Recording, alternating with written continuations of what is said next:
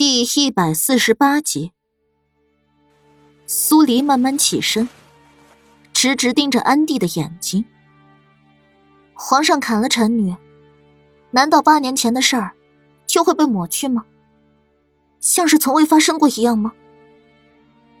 他知道，安帝不想他查出组织的事儿，因为安帝不想认错，不想告诉知道八年前那件事的人。萧胎，就是他杀妻杀子的借口。来人！安帝怒声喝道，瞬间，从外面涌进来数十名禁卫军。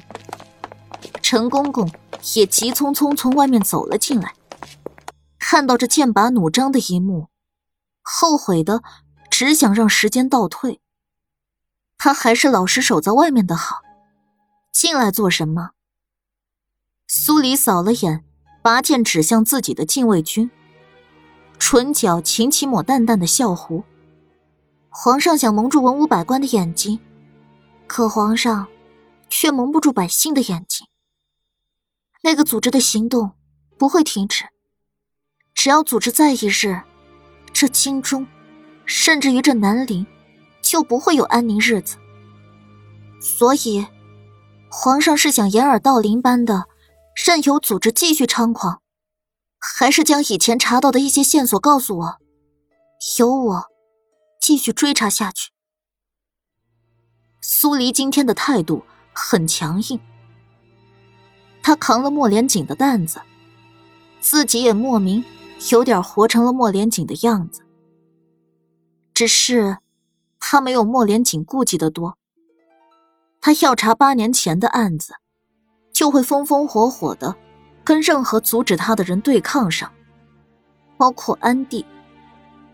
莫连锦跟安帝有父子情在，可他没有。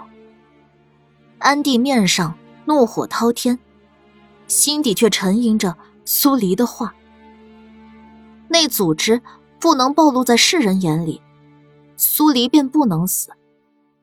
他还得靠着他制衡组织。可他实在猖狂，甚至比老五还要不加掩饰。他是九五至尊，何时被人这样激怒过？时间在一点点溜走，禁卫军没得到安帝的指令，便一直僵在原地。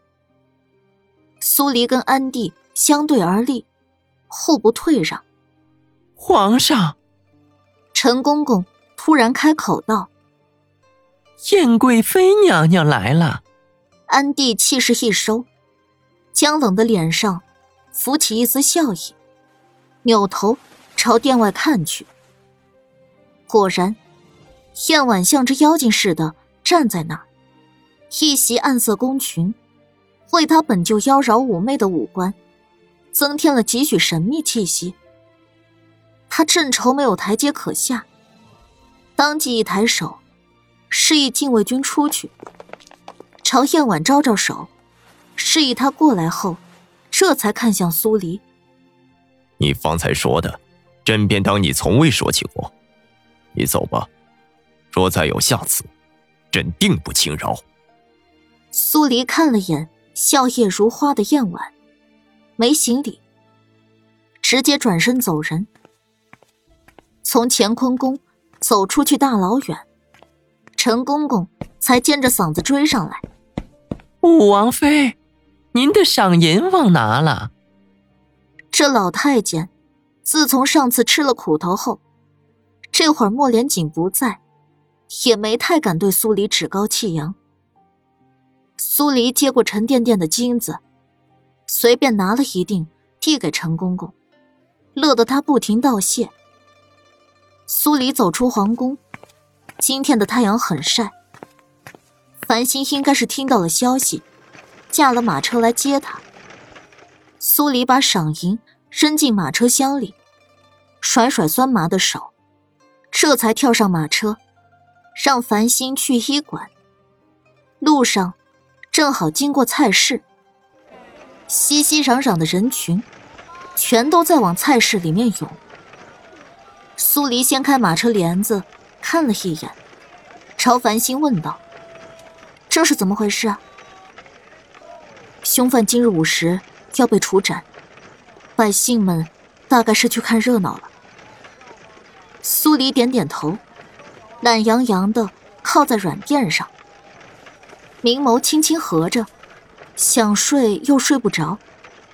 光线透过小车窗照进来，细细在他的小脸上打磨。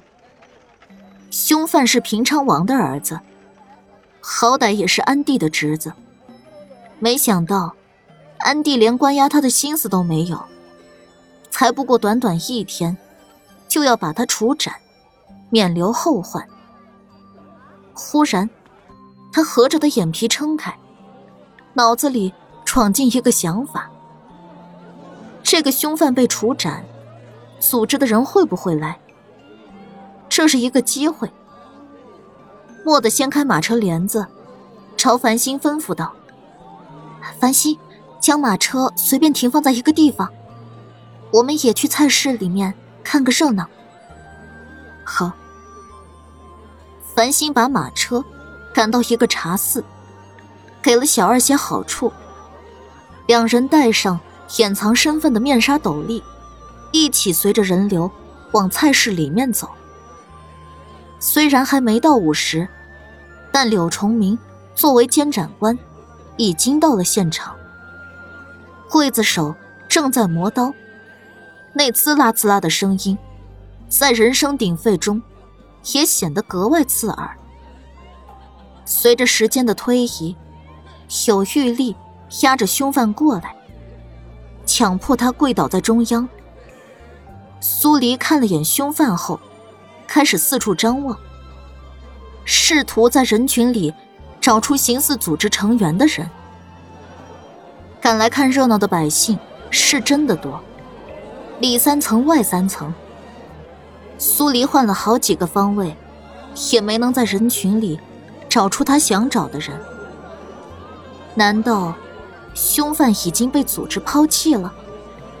他的任务失败，要被处斩。组织竟连他的最后一程也不来送送。苏黎站在原地，突然觉得有点冷。他不再四处张望，透过薄薄的面纱，他盯着跪在中央的凶犯。那凶犯似乎很平静的接受了自己即将要被砍头的事实，眼睛里什么情绪都没有，但他唇角。那微微勾起的弧度，是令人彻骨发寒的阴笑。那是一种得意。他在得意什么？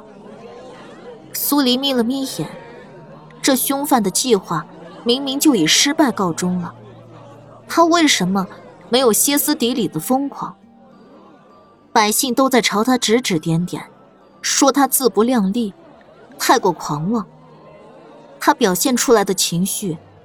一点也没有那天他审他时所表现出来的狂躁。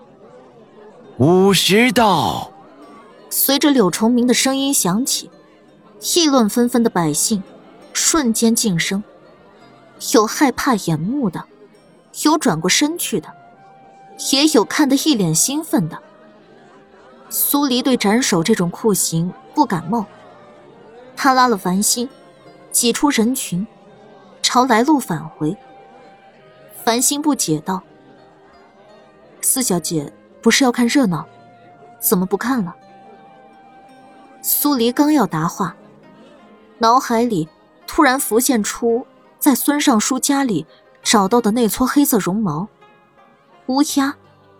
对呀，那只乌鸦呢？凶犯在杀孙尚书的时候，是利用乌鸦投毒。可凶犯落网后，乌鸦就一次都没露面。鸟兽饲养久了，都会有灵性。主人几天没露面，那只乌鸦怎么也会循着气味找过去。四小姐，繁星见苏黎发呆，不由伸手晃了晃他。苏黎回过神，眸光一紧：“快，我们去将军府。”啊！繁星错愕不已，他以为苏黎再也不愿跟将军府有瓜葛了。苏黎没解释，加快脚步，两人匆匆上了马车，一路往将军府赶。守门的小厮一见到苏黎，立刻行了个礼：“恭迎四小姐回府。”父亲在不在？苏黎劈头就问。大将军今日一早便出发去西南方向的驻军之地了。一早就出发了。苏黎浑身一凉。苏年宇呢？都尉大人在禁卫军军营。苏黎转身就走，朝繁星道：“去禁卫军军营。”繁星按吩咐行事，见苏黎脸色焦急。便把马车赶得飞快，到了禁卫军军营，正好遇上训练完毕、准备回府的苏年宇。他身边还跟着季中书。当初阴尸案的时候，季中书的姐姐季氏，因为教唆白嬷嬷杀神，间接造成了娟娘的死。后来因为被凶手伪造成自杀，捡回一条命后，看通透了。自己去了大理寺自首。季中书也因为那件事儿，原本愤恨不已的他，对苏黎产生了感激之情。见到苏黎，季中书向前一步，朝他拱手道：“武王妃，好久不见。前几日我去狱中看了长姐，她还托我向武王妃问好。”苏黎冲他点点头，没多跟他应酬，直接看向苏年宇。父亲去了西南的驻军之地，你以前也跟着去过几次，知道怎么走是不是？苏年宇迷惑不解的看着苏黎，点点头。你好端端的问这个做什么？他在面对苏黎时，身上已经没有了之前的骄傲自得。我怀疑凶手的局还没解，你快带我去追父亲。凶犯不是已经落网了吗？苏年宇跟季中书。异口同声的反问：“是，凶犯是落网了，可凶犯的帮凶，那只乌鸦还未落网。”苏黎语速很快，因为接连赶路，额上冒出了一层细汗。两人听得云里雾里，苏黎直接伸手揪住苏年宇的衣服，扯着他往马车方向走。啊路上再跟你解释，你先带路。我们要在子时到来之前追上父亲。苏年宇本来是想挣脱苏黎的，被个女人这样扯着走，他不要面子的。可一听父亲有危险，顿时绷紧了神经，跟着苏黎上了马车。季中书在原地沉吟了片刻，也跟着跳上马车。我随你们一道去，路上也好有个照应。他说这话的时候。看了眼苏黎，苏黎知道他这是在释放善意。毕竟自己以前跟苏年宇水火不容，朝他笑了笑，算是表达谢意。苏年宇跟季中书在马车外面负责赶路，繁星坐进了马车厢，照料苏黎。